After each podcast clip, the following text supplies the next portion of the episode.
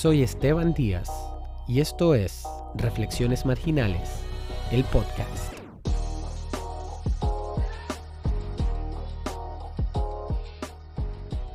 Episodio número 14, El Dios de los Pobres.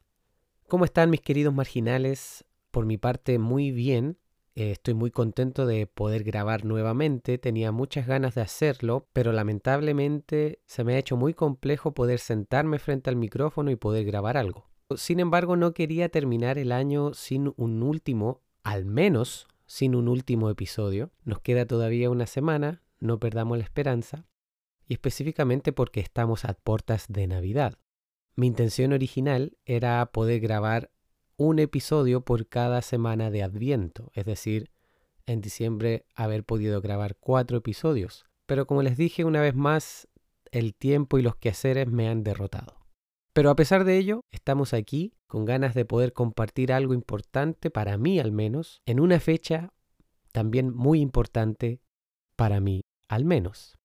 Y sin tanto preámbulo, lo que quiero compartir con ustedes es más bien una oración de Navidad. Estos días me encontraba leyendo el Evangelio de Lucas, específicamente el capítulo 1, y junto con el Evangelio también me encontraba leyendo algunos comentarios del teólogo Karl Barth. Y la verdad es que este primer capítulo del Evangelio siempre me ha parecido muy fascinante. Me mueve incluso, podríamos decirlo de manera figurativa, me mueve las entrañas cuando leo este capítulo. Y específicamente me sigue inspirando y desafiando la alabanza de María, conocida como el Magnificat, pero también la que hace Zacarías casi al final del primer capítulo, cuando, después de que nace su hijo Juan, puede volver a hablar. Ambas oraciones, como les digo, están en este primer capítulo del Evangelio de Lucas.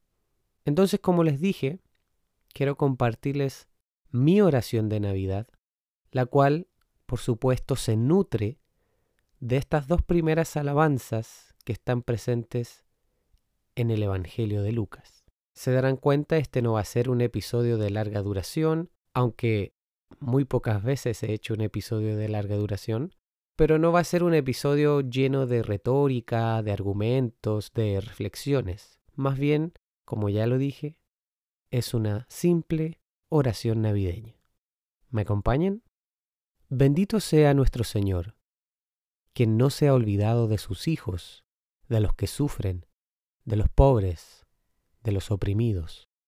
Nuestro Dios en su infinita misericordia nos ha enviado un Salvador, quien nos salvará de nuestros enemigos, de quienes hacen miserables nuestras existencias.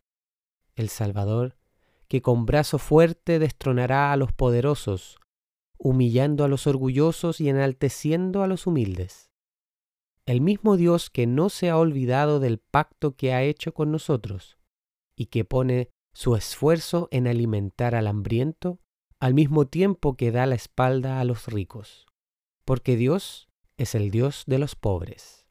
Jesús el Cristo nos viene a salvar de quienes nos odian, nos viene a liberar de las miserias que nos inundan a diario, para que podamos vivir sin temor alguno, para poder servir al prójimo con justicia y santidad.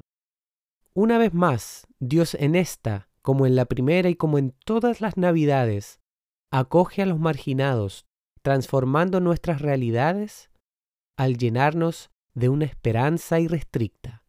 Tal como en la primera Navidad, junto a la Madre de nuestro Señor, queremos engrandecer el nombre de nuestro Dios, inundados por la esperanza del gran cambio social, la esperanza que guardan los corazones de todos los creyentes de prácticamente todas las confesiones y religiones, que un día acabarán las injusticias, cesará la imposición, se romperán las cadenas de aquellos que someten y esclavizan al ser humano, porque este niño que ha nacido en un pesebre es quien nos ha venido a salvar y liberar de toda esclavitud, por eso y mucho más cantamos junto a María.